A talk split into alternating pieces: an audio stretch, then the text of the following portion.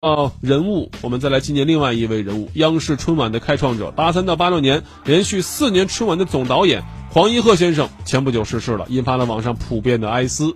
在二零一二年的时候，春晚搞过一次啊，那是央视春晚三十周年，搞了一次历届春晚评比，结果一九八三年第一年春晚以最喜欢哪一届春晚的比赛当中遥遥领先，排名第一。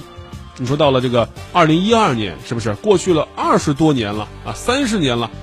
这个我们说，技术上包括产品上、明星上，我们都有了很大的进步。但是他最喜欢的还是最先的春晚，为什么呢？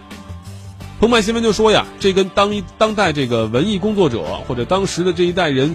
呃，心灵或者说是这个眼界有关。比如说八三年春晚，明明有赵忠祥这样的央视主持人，那这也是名牌主持人了。但是黄一鹤就认为呢，他的优点是背台词厉害，创造性不行，所以专门请来了马季、姜昆相声界的人物，又请来当时最红的女演员刘晓庆，这么一个组合。这种开放性啊，是当时春晚的核心。正因为有这种精神，才能够赢得大家的喜爱，才让大家每一年都在盼望。春晚又有哪些突破？又会带来哪些不一样的东西？包括后来像他的港台明星，又后来有一些突破性的演出，包括在舞台上、技法上，这其实都是当时精神的一种延续。